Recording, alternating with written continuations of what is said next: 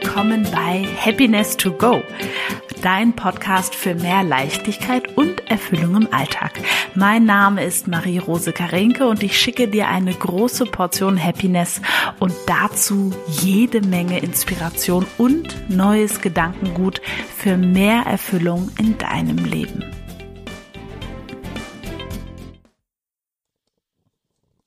Herzlich willkommen zur heutigen Podcast-Folge. Ich habe heute ein Interview für dich mit Helmut Fickenwirth. Helmut ist ja Geschäftsführer der AHF Group, ist Anlageberater, Fondsmanager und ein sehr inspirierender Mensch, den ich vor einigen Jahren schon kennenlernen durfte.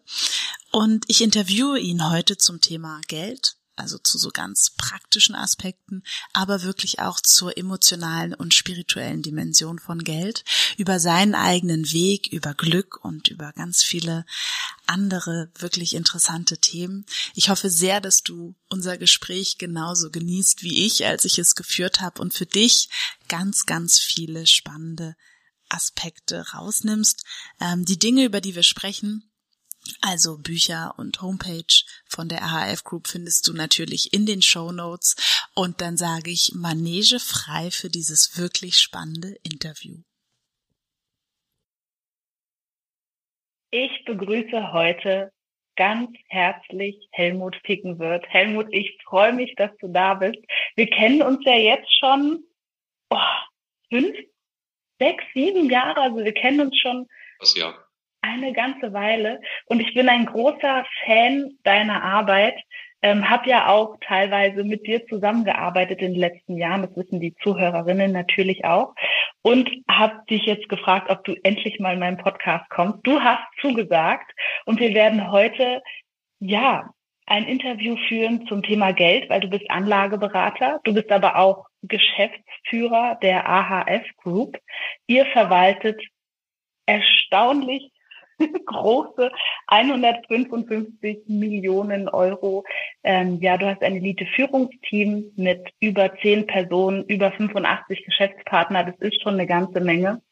Und ich will gerne heute das, was ich an dir schätze und auch an unseren Gesprächen schätze, meinen Zuhörerinnen ja weitergeben.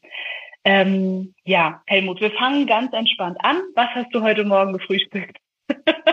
habe ich heute gefrühstückt. Zwei äh, gebratene Bio-Eier, ähm, frisches ähm, Schweizer Biobrot mit einer guten Butter und ähm, ein bisschen vegane Wurst.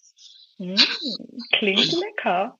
Ja. Hel Helmut, ich kenne ja deine Geschichte schon. Ich werde dich jetzt trotzdem so fragen, als würde ich sie nicht kennen.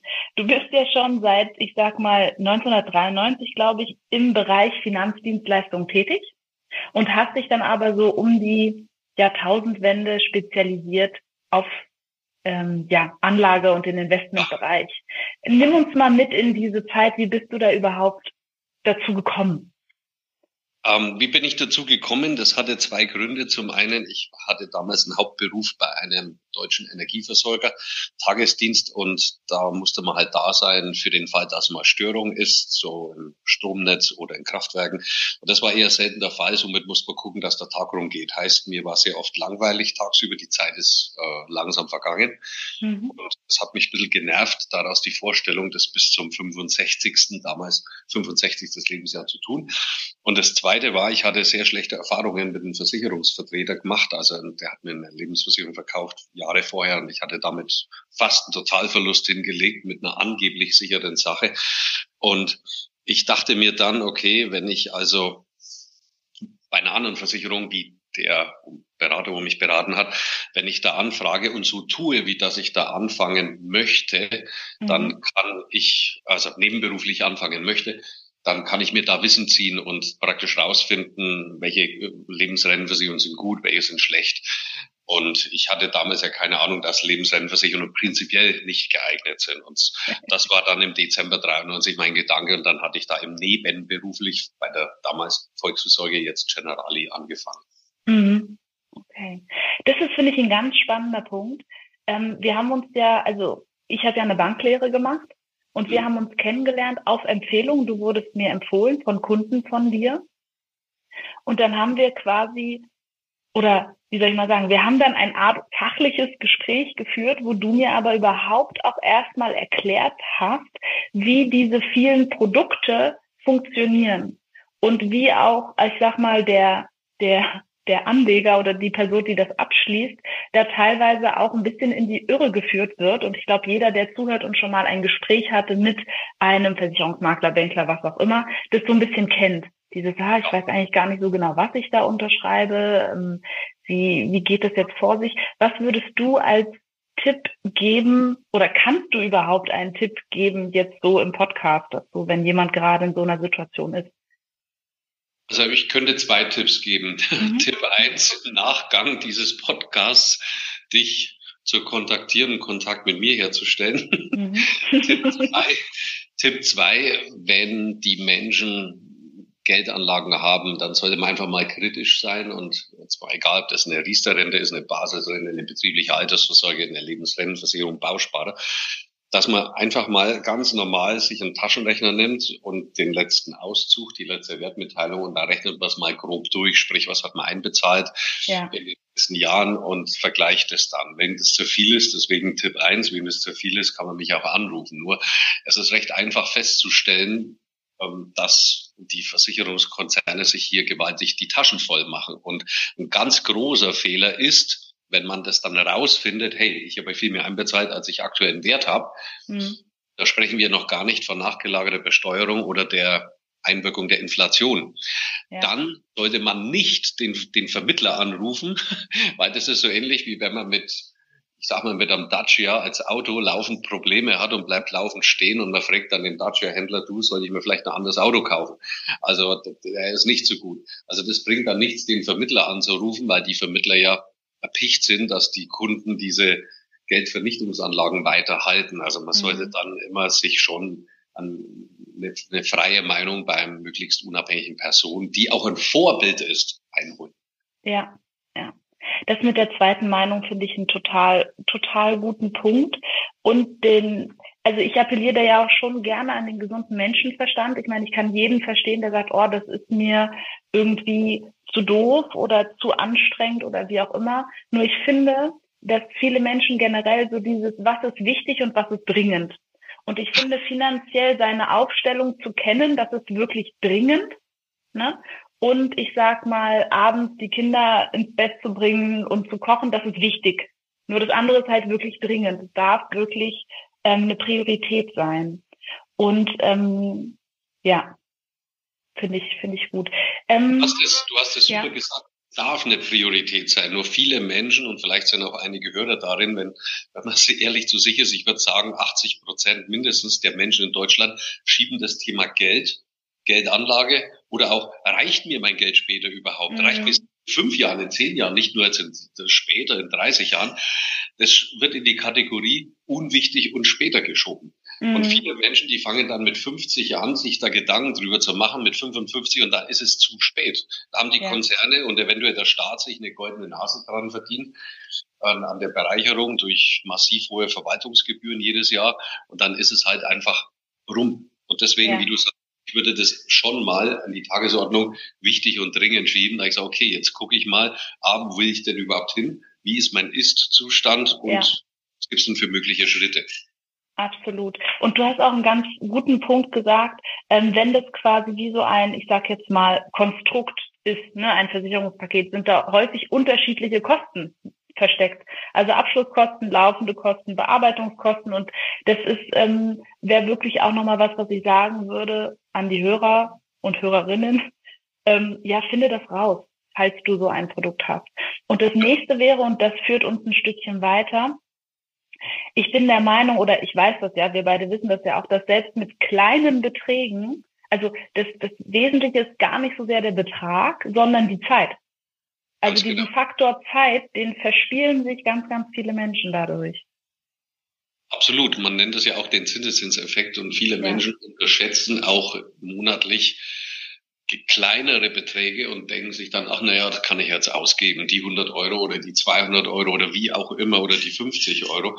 Mhm. Und weil man sich einfach des Zinseszinses nicht bewusst ist und natürlich ja. auch den, der nicht dann positiv vorhandenen Gedanken zum Thema Geld und deren mhm. Auswirkungen. Was gut zu dem Thema passt, da habe ich durch dich auch nochmal eine ganz andere Sichtweise damals bekommen. Wie, was würdest du jemandem sagen, der zu dir sagt, ja, ähm, Helmut, ich habe aber doch ne, mein Eigenheim, mein Haus und das ist meine Altersvorsorge? Ähm, wenn ich meinen direkten Tag habe, also einen Tag, wo ich sehr direkt bin, dann würde ich sagen, äh, da wünsche ich dir viel Spaß, vor dem Haus irgendwann mal was runterbeißen zu können. Nein, es ist so, es ist auch so ein grundlegender Fehler, wie Menschen mit einer Immobilie umgehen, insbesondere mhm. in Deutschland. Man denkt, eine Immobilie ist eine Altersvorsorge. Natürlich äh, fallen irgendwann mal die Mietkosten weg, nur wenn man halt eine Immobilie Beispiel 30 Jahre abbezahlt hat, äh, muss man gucken, wie denn dann der Wert der Immobilie ist. Muss vielleicht das Dach renoviert werden, die Fassade, im Keller geht, kommt Wasser rein, keine Ahnung was. Das heißt, man muss sich halt im Klaren sein, dass eine Immobilie immer Geld kostet. Und allein mhm. dieser Faktor, den vernachlässigen die Menschen auch, dass sie keine Rücklagen für die Immobilie bilden, weil sie denken, das ist eine Altersvorsorge. Ich bin der Meinung, eine Immobilie, eine eigene, ist natürlich eine schöne Sache, aber die sollte in im Haushaltsplan der Menschen immer bequem nebenher mitlaufen und nicht ja dazu führen, dass man sich dann nicht mehr leisten kann, Urlaub zu fahren, mit dem Partner, Partnerin nicht mehr essen gehen zu können, mhm. weil man die Hausrate zahlen muss. Und ein mhm. ganz großer Fehler ist auch, dass viele Menschen da versuchen, die Immobilie möglichst schnell abzuzahlen. Mhm. Ja, guter Punkt. Das heißt, du würdest eher dazu raten, genau wie du schon gesagt hast, die Rate geringer zu halten und nebenbei Vermögen aufzubauen. Genau. Weil wenn man sich mal anguckt, warum gehen, warum sind Menschen in der Privatinsolvenz, die da sind, nicht weil die Schulden haben, sondern mhm. weil die die fehlenden 5000, 2000 Euro haben, um eine Stromrechnung zum Beispiel zu bezahlen oder die Mieten. Also das Problem, ähm, wenn Menschen in die Schuldenfalle rutschen oder dann die Privatinsolvenz, ist sind niemals die Schulden, sondern das fehlende Kapital, die fehlende Liquidität. Und die Regel Nummer eins ist immer, liebe, liebe Leute, schaut, dass ihr liquide seid, dass ihr Vermögen aufbaut. Bei den Schulden, Beispiel intelligente Schulden für eine Immobilie, nennt das nennt man ja intelligente Schulden. Da hilft uns ja die Inflation, beispielsweise letztes Jahr fast zehn Prozent, hilft uns ja dabei, dass die Kraft der Schulden weniger wird. Mhm. Ja, Inflation ist ein gutes Stichwort. Ähm, äh, wie, wie schätzt du das so ein momentan? Also ich krieg da so ganz unterschiedliche, ne, manche sagen, ah, sie haben irgendwie Angst, überhaupt Geld auszugeben und alles wird so teuer und ähm, wie siehst du das? Also die Inflation ist ja gut für die, die Schulden haben. Logisch, haben wir gerade gehört. Mhm. Somit auch für die ganzen Staaten. Und deswegen. Wollte ich gerade sagen, ist ja für Deutschland als größter Schuldner Hervorragend. Hervorragend. Es ist die einzige Methode, ähm, dass viele europäische Staaten, wie auch Griechenland zum Beispiel, mittlerweile die Schulden loswerden. Weil jeder weiß, jeder Staat weiß ja, das Geld, das man über Jahrzehnte dem anderen Staat gepumpt hat, das kriegt man mhm zurück. Der Zug ist schon lang abgefahren. Und mhm. deswegen kann man Schulden nur noch über Inflation abbauen. Und das natürlich auf dem Rücken der Anleger, deren Geld jedes Jahr weniger wird. Die Inflationsraten werden zwar dieses Jahr zurückkommen auf circa sechs Prozent meines Erachtens, werden aber trotzdem noch auf ein rangig immer drum, dass dem Bürger gut geht, also aus mhm. Thema Staat. Ähm, würde ich mir wünschen, dass den Euro weiter, dass, dass es den weitergibt. Ja. Aber das ist eine persönliche Meinung. Ja, ja. Mhm. Ähm,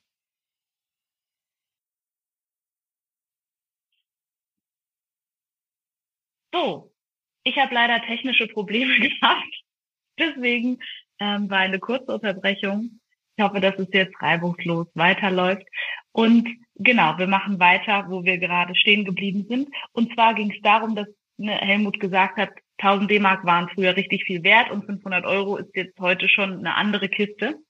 Ähm, und ob es eben dazu kommen wird, dass da eine neue Währung eingeführt wird oder nicht. Ja, also ich würde mich freuen, wenn wir den Euro weiterhin behalten, weil wir sind in Europa ein Staatenverbund, wie in der USA ja auch, aus vielen Staaten ein Verbund mit dem Dollar. Zum einen, zum anderen wäre es für die deutsche Wirtschaft wäre der Euro trotzdem weiterhin ein riesiger Vorteil und für das, für den Wohlstand, den wir zumindest in Deutschland noch haben, wäre es mit Sicherheit eine sinnvolle Sache. Mhm. Und die Staaten haben natürlich auch ein Interesse, dass der Euro weiter besteht, weil hier kann man dann über die Inflation auch wieder wunderbar europaweit den Abbau der Schulden kontrollieren. Ja, interessanter Punkt. Jetzt hat ja Geld so diese ganz, ich sag mal, handfeste, ne, also wie soll ich sagen, das ist irgendwie, ne, so viel Euro habe ich auf dem Konto, das ist mein Haushaltsbuch, hier sind meine Einnahmen, Ausgaben, wie auch immer. So eine ganz praktische Komponente, ähm, aber auch eine extrem hohe emotionale Komponente und vielleicht sogar spirituell. Also in meiner Welt auf jeden Fall spirituell. Aber ich will jetzt erstmal auf diese emotionale Komponente eingehen, weil mein, meine Überzeugung ist, dass die meisten ähm, Menschen einfach schlechte Gefühle haben, wenn es um Geld geht. Und das verhindert dann, dass sie sich damit auseinandersetzen. Wie, wie erlebst du das auch in deinem Alltag und in deinem Beratungsalltag auch? Wie Menschen auf dich reagieren oder ähm, auf deine Beratung reagieren? Also auf die Beratung reagieren die Menschen tatsächlich sehr positiv, weil die dann beim Ersttermin ja merken, ey verdammt, ich werde hier abgezockt, ich werde hier verarscht, wenn man das bayerisch betitelt und hey, ich bin es doch wert, äh, dass ich aus meinem Geld was mache. Und ähm, man kann Menschen dann auch natürlich schön positiv in eine richtige Richtung schieben, dass man den Menschen lernt, über Geld positiv zu denken. Das ist tatsächlich mhm. ein Thema, vor allem in Deutschland, dass Menschen denken, Geld oder Wohlstand sei nicht gut oder man wäre nicht gut, wenn man. Oder man Geld nimmt was anderen was weg, ist ja auch ja, genau. ein ganz beliebter Gedanke. Genau. Und das ist schon sehr wichtig, dass man sich, finde ich, dass sich je, wirklich jeder Mann, jede Frau, ähm, dass die sich positive Vibes, positive Gedanken zum Thema Geld aneignen. Weil wenn man mhm. das nicht, dann bleibt das Geld fern.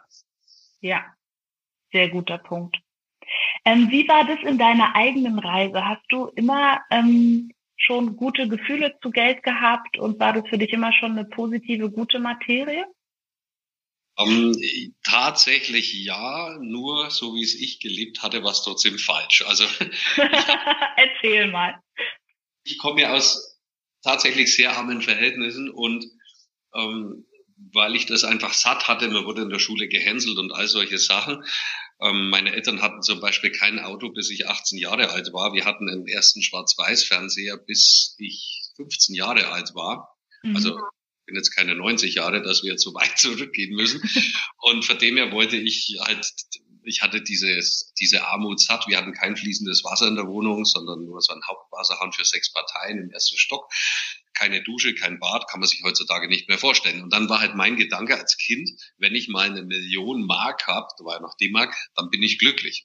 Und mhm. so hatte ich die ganze Zeit diese Vision im Kopf. Ich wusste nicht, wie ich das schaffe, aber wenn ich Geld habe, bin ich glücklich.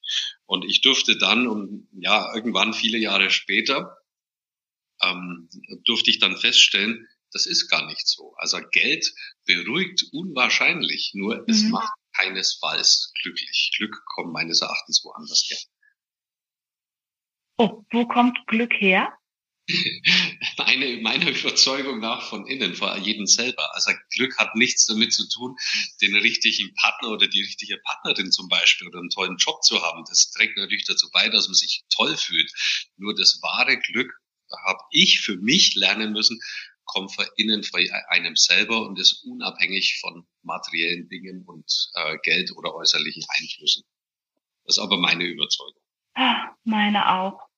Das ist ein schöner Spruch. Ich gucke gerade an die Wand gegenüber von meinem Büro, könnte ich so dahin schreiben. Weil diese, diese, also Glück bedeutet für mich, die Verbindung mit mir zu haben genau. und das zu leben, was da drinne ist. Und deswegen sieht das auch, also ne, für dich würde es ganz anders aussehen als, als für mich beispielsweise. Ja. Hm. Hm. Was würdest du jemandem raten, der gerne mehr Geld hätte? Das sind auch wieder mit zwei Antworten beantwortbar. Mhm. Antwort eins: dich zu kontaktieren nach dem Podcast, dann kann man eventuell gemeinsam zukünftig überlegen, ob er was in einen vernünftigen Weg aufstellt. Aber der Hauptpunkt ist das Denken ähm, ja. zu ändern. Natürlich leicht gesagt, positiv zu denken. Und in der Praxis ist es natürlich, gestaltet sich bei vielen Menschen natürlich dann wesentlich schwerer. Aber ein Großteil, also 80 Prozent der Miete habe ich für mich lernen dürfen, macht wirklich das Denken aus. Der Unterschied, mhm. ob ich mhm. jetzt negativ oder positiv denke, ist mhm. echt krass. Leute, 80 Prozent, hat er gesagt. Und er weiß, wovon er spricht. Ja, das finde ich ganz toll. Das erste ist quasi, ne, hands-on was ist denn jetzt gerade da, wie kann ich das verwalten, was kann ich da verbessern. Und das Zweite wäre ähm, eben, ja, was kann ich in meinem Kopf dazu verändern. Ich genau. glaube zum Beispiel auch, dass ähm, Menschen, die jetzt gerade vielleicht Schulden haben und zuhören, dass da extrem viel Scham und Schuldgefühl um das Thema Schulden herum ist.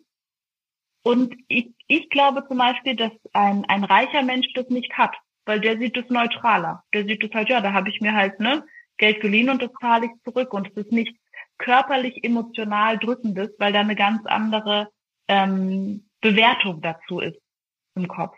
Wie siehst du das? Absolut. Also oft ist es so, dass vermögende Menschen ja verstanden haben, dass intelligente Schulden, also zum Beispiel Schulden für eine Immobilie, eine, keine schlechte Sache sind, sondern eine gute Sache. Ja. Oft ist es ja so, dass Menschen, die in ihrem Leben schon was erreicht haben, völlig egal, jetzt ob eine tolle Partnerschaft oder einen tollen Job oder viel Geld, völlig egal, dass die eh schon eher in dem Bereich sind, positiver zu denken und somit auch wesentlich mehr Vertrauen in das Leben haben, in sich haben und auch in die Zukunft, ähm, dass ja, dass positive Dinge einfach deswegen schon öfters positiv passieren, weil man auf dem positiven Bereich des Denkens ist. Mhm. Jetzt weiß ich ja, dass du auch, also sowohl in deinem beruflichen als auch in deinem Privatleben ähm, ab und zu mal Herausforderungen hast, ne? Also wie jeder von uns. Ja. Wie machst du das, dass du dann trotzdem dem Leben vertraust? Was ist da quasi das, das Helmut-Rezept? Das ist ein bisschen so, wie wenn, ich vergleiche das so, wenn ein kleines Kind das Laufen lernt. Das kleine Kind lernt irgendwann mal laufen, zieht sich irgendwo hoch und fällt dann wieder um. Und dann probiert es das so lange, bis es irgendwann wunderbar laufen kann. Mhm. Und äh, Erwachsene könnten da sehr viel lernen, weil äh, viele Erwachsene, die versuchen zum Beispiel mal positiv zu denken oder versuchen sich zu entfalten, indem sie was nebenberuflich anfangen, was anders machen im Leben als bisher, wollen in eine positive Richtung gehen. Also mhm. Also Kind, was ich gerade hochziehen will zum Laufen. Und dann passiert irgendwas, man, man, es läuft nicht so, wie man sich vorstellt, und dann geben viele Menschen viel zu schnell auf. Ja. Und fallen dann wieder in ihr altes Muster und sagen sich, naja, äh, Erfolg ist oder Geld oder sonst was ist wahrscheinlich nicht für mich bestimmt. Und das ist eigentlich ein, einer der größten Fehler, dass man erstens gar nicht weiß, wo man hin möchte. Mhm. Zweitens, wenn man das dann weiß, dass man zu schnell aufgibt. Ja, toll. Also wäre dranbleiben auf jeden Fall eine Komponente. Und ich habe auch, wenn mhm.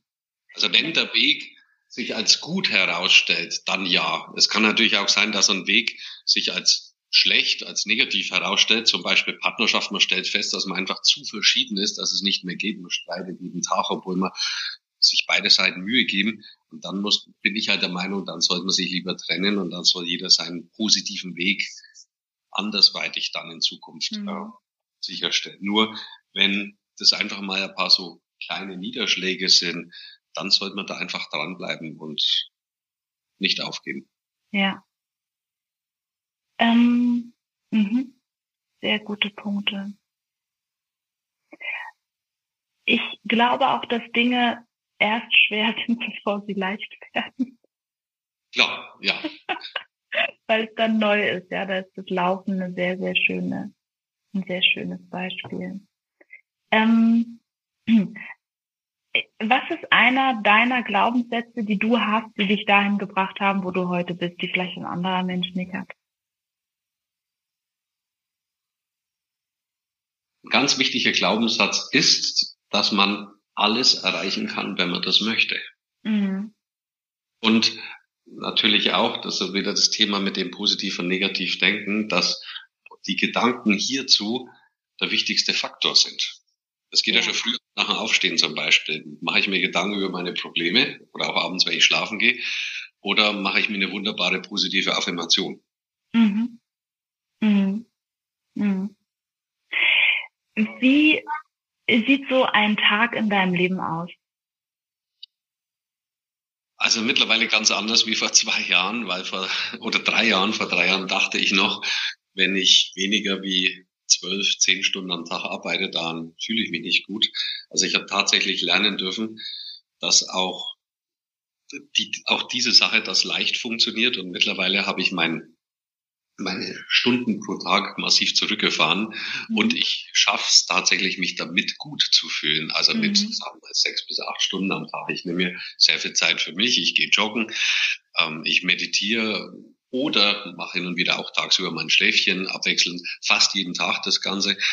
Ähm, ich nehme mir tatsächlich Zeit zum Essen und ähm, tu das Essen dann auch genießen, also nicht hinterschlingen. Mhm. Ich ähm, ja nehme mir ausreichend Zeit zum Schlafen, weil ja auch der Körper die Erholung braucht.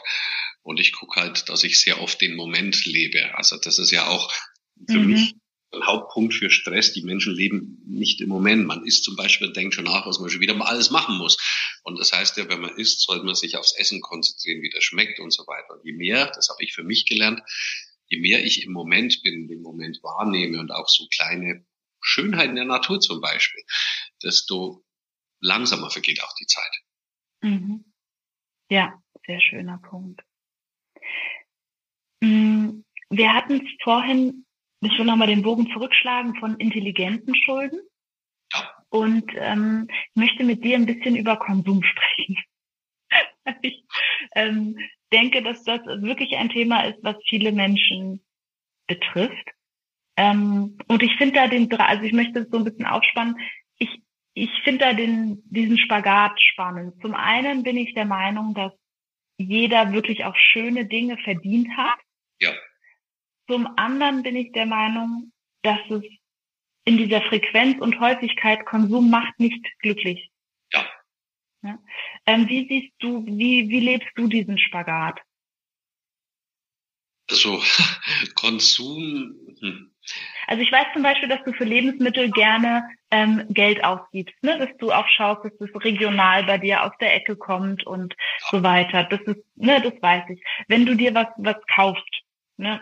Wie, wie gehst du da um? Vielleicht ist das heute ja auch anders als noch vor fünf Jahren oder zehn Jahren. Mich, mich interessiert das, wie du das so machst. Also ich kenne tatsächlich Menschen, das sind aber logischerweise auch keine Freunde von mir, ich kenne die nur, die müssen sich alle heilige Zeit, alle drei, vier, fünf Monate zum Beispiel irgendeine teure Handtasche kaufen oder mhm. sonst was. Und ich hatte mich da letztes Jahr mit einer Dame mal, die in so einem Muster ist, mal unterhalten. Da sage ich, du, ähm, warum tust du das? Ja, weil ich die noch nicht habe und weil mir das gefällt. Da sage ich mal ganz ehrlich. Ähm, macht's, wie lange macht's dich glücklich? Und wie ändert sich die Frequenz, wie lange du glücklich bist? Wie hat sich das in den letzten Jahren verändert? Sagen wir ehrlich. Da hat die überlegt, da sagt sie, ja, stimmt schon. Ähm, man braucht heutzutage schon öfters wieder was Neues, um sich zu freuen. Also viele Menschen, die, das ist ein bisschen so wie ein Drogenabhängiger, der, die Dosis, die, die der Drogenabhängige braucht, die muss entweder größer werden oder und die Abstände geringer. Und genauso ist es leider bei vielen Menschen mit dem Konsum. In diesem Muster war ich nie drin und aus einem ganz einfachen Grund, ich habe nie verlernt, mich über Kleinigkeiten zu freuen. Das kann zum mhm. Beispiel sein wie heute früh, dass ich mir Zeit nehmen kann zu frühstücken. Was ich früher, als ich noch äh, Elektriker war, nicht hatte. Oder ich habe mir die Zeit nicht genommen, sagen wir es mal so. Aufgestanden, in Arbeit gehetzt und so weiter. Dem Körper nicht gut getan und nicht geguckt aufs Tierwohl, wie die Tiere gehalten werden für den Sachen, die man isst und so weiter. Also ich glaube, das ist das zentrale Rezept. Wenn man sich, wenn man sich dauerhaft an Kleinigkeiten freuen kann, dann dann, dann kommt man nie in dieses, in dieses Abhängigkeitsmuster, dass man immer größer, höher, schneller, wie zum Beispiel bei den Milliardären, die Yacht noch größer und so weiter. Mhm. Ich bin überzeugt, dass es die Menschen nicht glücklich macht und dass viele davon, nicht alle, aber viele davon todtraurig innerlich sind, mhm. weil sie dieses wahre innere Glücksgefühl, was auf ihnen kommt, nicht haben. Mhm. Das ist ein guter Punkt. Und aus deiner eigenen Geschichte heraus ähm, hast du ja quasi erst im Außen alles gehabt, ne? Hast du ja auch immer noch, und hast dann die Reise so nach innen angetreten. Und deswegen, und da dann noch mehr gefunden, sozusagen, noch mehr Reichtümer. Und ich weiß auch, dass es dir wichtig ist mit deinen Geschäftspartnern, mit deinem Elite-Führungsteam, dass ihr eben auch diese ähm, Persönlichkeitsentwicklung, dass das auch Thema ist von dem, wie ihr zusammenwachst, auch als Firma. Kannst du dazu mehr sagen? Absolut. Die meisten Firmen, vor allem im, im Geld, im Finanzvertrieb, da geht's ja genau um das, was ich nicht möchte, nämlich noch höher, noch schneller, noch mehr, noch gieriger. Und die Umsatzzahlen werden dann jedes Jahr immer höher gesetzt. Und wenn sie mhm. sind und erfüllt werden, werden sie noch höher gesetzt. Und ähm, ich habe ja gelernt vor vielen Jahren, dass es das nicht ist und dass das auf keinen Fall glücklich macht. Natürlich gucke ich drauf, dass die Nettorendite der Investments bei den Kunden, dass das passt. Aber Umsatz, höhere Umsatzziele oder sowas, das haben wir nicht. Ich gucke drauf, dass die Kunden ihre Ziele erreichen. Ich gucke darauf, dass meine Führungskräfte, die Geschäftspartner, dass die ihre Ziele erreichen, was auch immer das ist. Mhm. Ich richte denen keinesfalls meine Ziele rein, weil ich habe meine ja. eigenen äh, Ziele und ähm, die sollte ich denn dann schon alleine erreichen. Und ich sehe eine gut aufgestellte Firma auch als Firma, wo man sich ergänzt, wo man wie so ein, auf der einen Seite zwar eine liebevolle Familie ist, mhm. auf der anderen Seite sich aber auch ergänzt, indem man hin und wieder zusammenkommt und guckt, was kann man besser machen, wo man selbstkritisch ist, was hätte man auf dem Seminar besser machen können und so weiter. Und dann, finde ich, habe ich ein fundamental positives Wachstum. Mhm. Ja. Mhm. Mhm. da gibt so vieles, wo ich noch genauer reinfragen könnte. Also das eine, was ich zum Beispiel ganz toll fand, ist, als wir uns damals ähm, kennengelernt haben, hast du mich auch gefragt, ne, was sind deine finanziellen Ziele? Was sind deine Ziele beruflich, privat? Wie sieht Maries Leben in den nächsten fünf bis zehn Jahren aus? Und das Spannende war für mich, das habe ich noch nie so verknüpft gehabt im Kopf mit Geld. Hm. Ja, fand ich ganz, äh, fand ich total super und mir da auch noch nie vorher so eine Zahl überlegt, die ich gut finden würde. Deswegen kommen ja die meisten Menschen auch nie in den Genuss, viel Geld zu besitzen. Oder wenn sie mal in den Genuss kommen durch ein Erbe oder ein Lottogewinn, dann ist es, sagt ja die Statistik und die stimmt leider, dass sind über 90 Prozent der Fälle bei solchen Menschen, die also kein positives Denken zu Geld haben, das Geld, was die dann unverhofft schnell bekommen, mhm. äh, innerhalb eines Jahres wieder weg ist. Hm. Ja. Ähm, wie gehst du mit Schwierigkeiten um? Oder mit Hindernissen oder Problemen oder wie auch immer?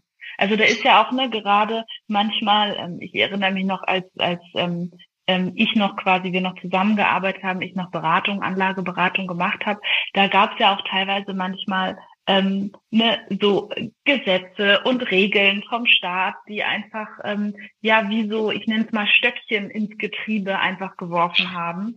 Ähm, wir sind uns ja beide auch, ne, also du bist ähm, Geschäftsführer, natürlich bist du selbstständig, ähm, ich auch natürlich in einem ganz kleinen Rahmen, nur wir sind uns auch beide einig, dass häufig ist das nicht so ähm, also ich habe oft das Gefühl, dass das in Deutschland auch nicht so gefördert wird, Selbstständigkeit, sondern eher schwer gemacht wird. Du bist ja noch im Anlagebereich, da wurden, werden immer mal wieder irgendwelche Sachen erlassen, die du dann einflechten musst, worauf du tatsächlich keinen Einfluss hast.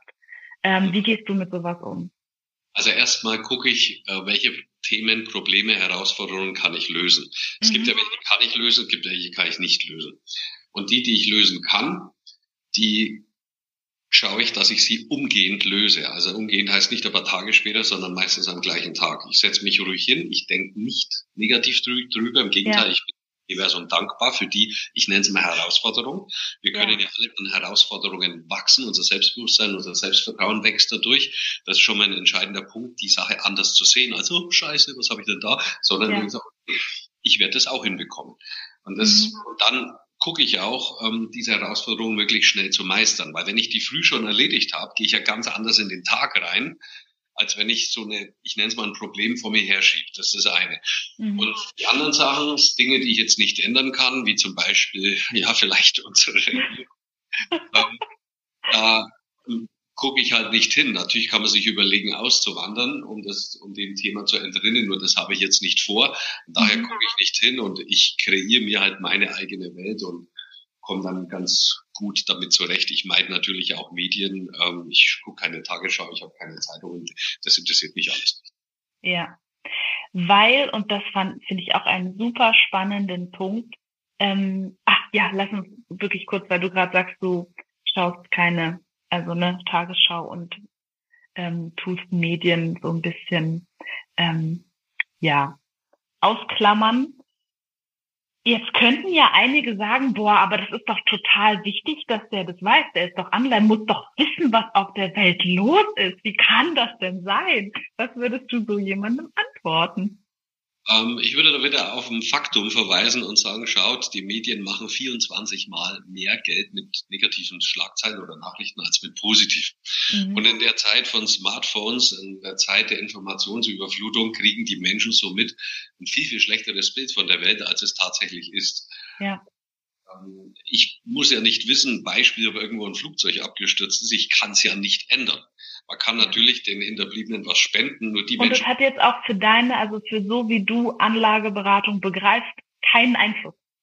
Überhaupt nicht. Es hat auch ja. keinen Einfluss, ob da irgend, ja, die meisten Ereignisse auf der Welt, die haben auf die Anlageberatung überhaupt keinen Einfluss. Ich spreche hier mit äh, den Profis der Investmenthäuser und das reicht mir aus und die ja. haben da keine negativen Themen, sondern sehen das als neutral. Ja, sehr, sehr spannender Punkt. Zumal ja auch ähm, ne, vieles von dem, was an der Börse passiert, ist ja tatsächlich hochemotional.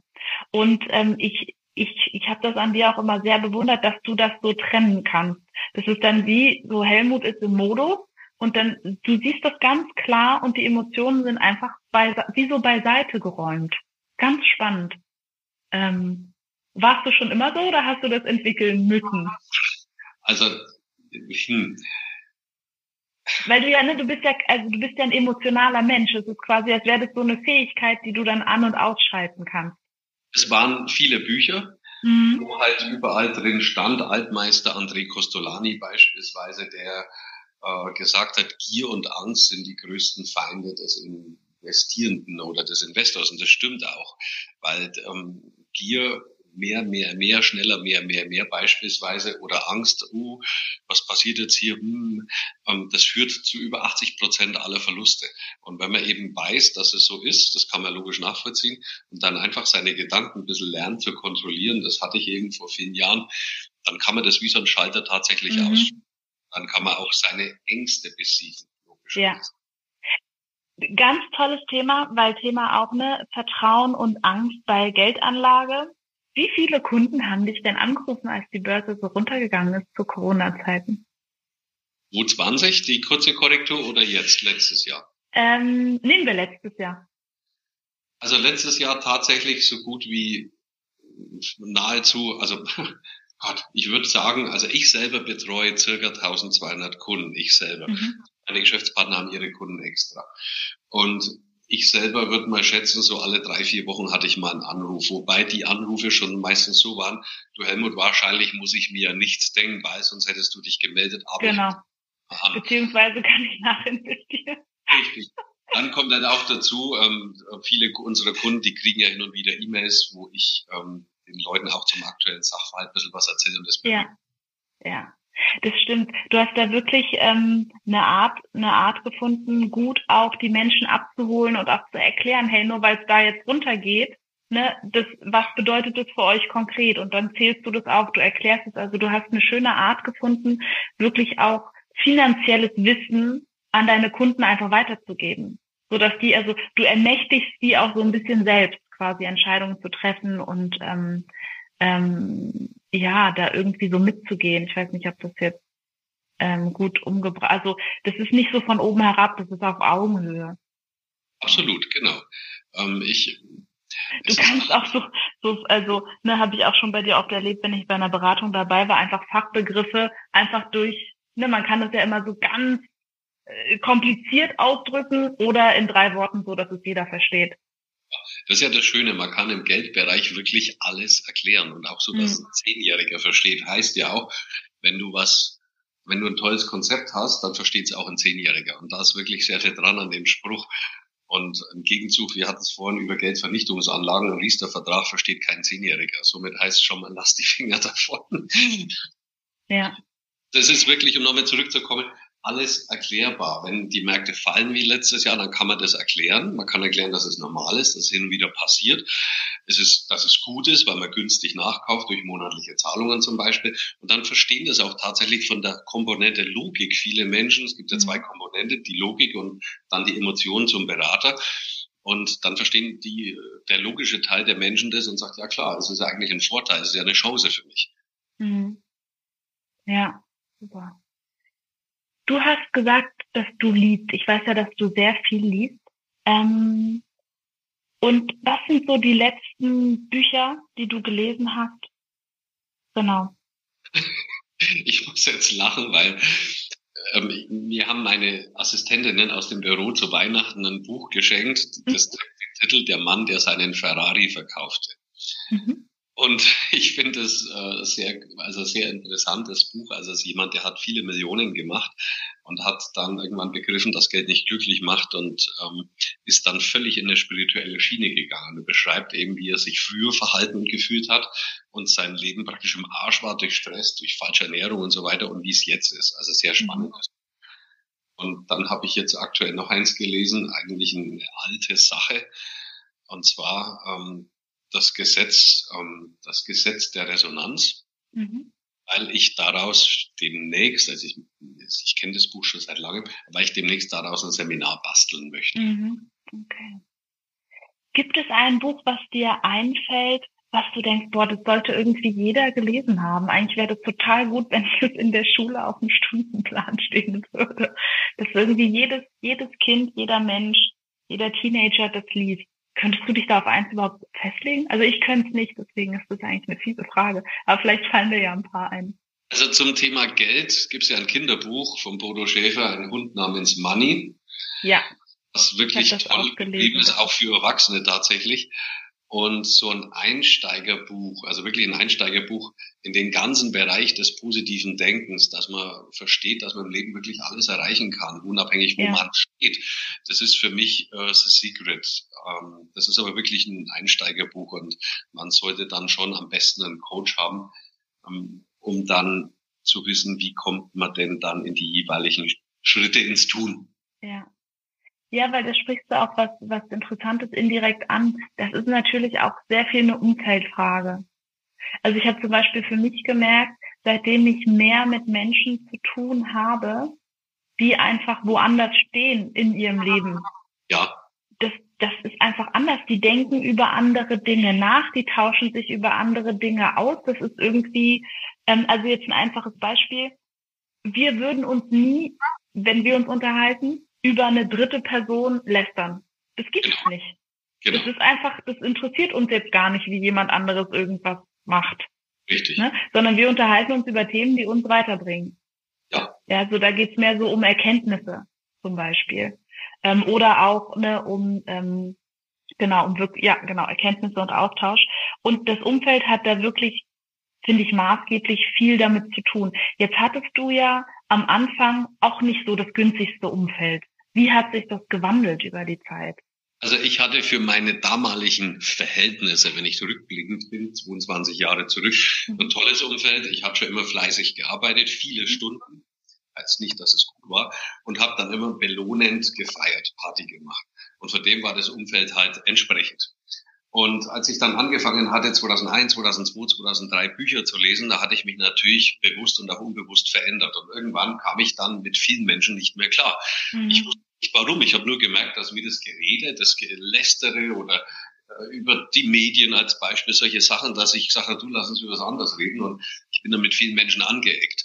Und das ist so ein Punkt, wo viele Menschen am Leben sind, wenn sie sich verändern, die denken dann, uh, Jetzt muss ich mich wieder zum Negativen ändern, sonst haben mich die anderen Menschen nicht mehr lieb. Ja, ich muss mich wieder anpassen, finde ich Richtig. jetzt ein gutes Wort, ja. Das ist ein absoluter schlechter Gedanke, weil es geht nicht darum, anderen Menschen zu gefallen. Es geht darum, finde ich, dass man dahin kommt, wo man selber hin will. Und ja. lieber habe ich gelernt, allein, das sage ich gleich noch einen Satz dazu, also ich bin nicht allein, aber lieber bin ich allein, als dass ich ein Umfeld habe, wo mich bremst. Ich habe mich ja. ganz vier oder wenn das war, dann mal hingesetzt und mein Telefon, die, die Kontakte durchgeguckt und, und mal überlegt, wer denn wirklich gute Menschen sind, die überwiegend positiv sind. Da bin ich drauf gekommen, das ist fast niemand. Dann habe ich mich wirklich in der Nacht- und Nebelaktion, also wirklich an einem Abend vor allem diesen Menschen distanziert. Ich habe die angerufen oder eine damals SMS geschrieben, habe gesagt, du, ich brauche die nächsten Monate einfach mal Zeit für mich, Ruhe für mich sei mir bitte nicht böse, wenn ich mich nicht mehr melde und bitte akzeptiert es. Und die Reaktionen waren verblüffend. Angefangen von, ja, okay, alles klar, von, was ist mit dir jetzt los, bist jetzt was Besseres? Und dann sage ich, du, so eine doofe Antwort, habe ich halt eine doofe zurückgegeben, du, das verstehst du nicht. Ich wiederhole es jetzt nochmal und bitte einfach drum, ich brauche meine Ruhe. Dann hat es was Erstaunliches passiert. Ich habe zwar dann festgestellt, die Kontakte rausgelöscht und dachte dann, hey, da ist ja fast niemand mehr drin, nur noch mhm. Geschäftskontakte. Mhm. Das war zuerst einmal schlimm für mich, aber dann hatte ich realisiert, hey, jetzt ist Vakuum da, jetzt ist Platz da, jetzt ja. kann ich positiv, also andere Menschen, die sind ja nicht schlecht, nicht falsch verstehen, aber dann kann ich ja andere Menschen da reinsetzen, die ich in Zukunft kennenlerne, die ein ganz anderes Mindset haben. Ja, ein toller, toller Hinweis. Ähm, das hat sich damals angefühlt, wie ich gehe jetzt allein und da kommt keiner mehr nach. Und die Wahrheit ist, da ist am Anfang ein Vakuum, wo tatsächlich nichts ist. Nur das füllt, das strömt dann da wieder, da strömt was nach. Nur für ein paar Tage, Wochen, Monate, manchmal Jahre ist halt so das Gefühl, oh, da ist nichts. Nur da kommt was nach. Können wir alle raussenden. Es kommt definitiv kommt definitiv was nach. So ein bisschen wie wenn man eine Beziehung beendet und das Gefühl hat, okay, das, das, das passt einfach nicht mehr für mich. Ähm, dann auch das Gefühl ist, oh Gott, jetzt bleibe ich für immer alleine und äh, wie auch immer, ne? Sind ja schon so, so, so, können so Stimmen sein. Und dann irgendwann aber wieder jemand an diese Stelle tritt da liegt ja der Hase im Pfeffer. Man denkt oder man hat Angst, dass man allein ist. Das heißt, man kann mit sich allein nicht. Und das, da liegt ja schon das Riesenproblem, was wir anfangs besprochen hatten. Mhm. Menschen sich selber zu ihrer Seele, zu ihrem Herzen wenig oder keinen Bezug haben. Und wenn das natürlich nicht vorhanden ist, dann hat man Angst, allein zu sein, weil man die Ersatzdroge für außen braucht. Und die Lösung liegt im Innern. Meine Überzeugung, dass man lernt, mit sich allein glücklich zu sein. Und dann zieht man auch die perfekte Partnerschaft und alles weitere in sein Leben. Ja, und nochmal, das bedeutet nicht, dass nie wieder eine Herausforderung oder Schwierigkeit kommt. Das ist mir auch ganz wichtig. Nur es genau. bedeutet, dass die Person, die du dann wirst, das anders meistert, anders wahrnimmt, viel genau. ruhiger und entspannter ist. Man sieht es auch nicht mehr als negative Sache. Als genau, es ist dann einfach nur, ja, es ist halt dann so. Das ist ein Baustein zum weiteren Erfolg, was auch immer das ist. Genau, genau. Ja, Ach, super. Helmut, Gibt es noch etwas, was du gerne sagen möchtest, was wir nicht angerissen haben? Ähm, ich würde vielleicht gern abschließend sagen, dass ich der Überzeugung bin, dass jeder Mensch auf dem Planeten einen gewissen Zweck hier hat, warum er hier ist. Und jeder Mensch hat ja andere Fähigkeiten. Ne? Der eine tut sich leicht in Mathe, der andere kann, ist sehr musikalisch, ich zum Beispiel weniger und so weiter. Menschen stecken tolle Fähigkeiten. Und meiner Überzeugung, somit auch in jedem Menschen ein Genie. Und ich kann nur jedem empfehlen, nehmt euch die Zeit, sucht raus, wo eure Fähigkeiten sind und dann geht diesen Weg, weil das Leben kann eine wunderbare, positive Reise sein. Ja, Amen. Toll. Okay, allerletzte Frage heute, Helmut drei Dinge, für die du wirklich dankbar bist? Ich bin dankbar, dass ich dieses Leben leben darf. Mhm. Ähm, ich bin dankbar, dass es mir so gut geht, wie es mir geht. Und ich bin dankbar in positiver Erwartung für alles, was noch Wundervolles in dem Leben auf mich zukommt und für alles, was man halt so miterlebt. Ich bin für viele Dinge dankbar. Toll.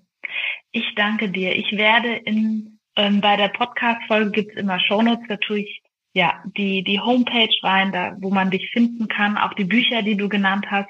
Ich danke dir von ganzem Herzen für dein Wirken und dein Sein.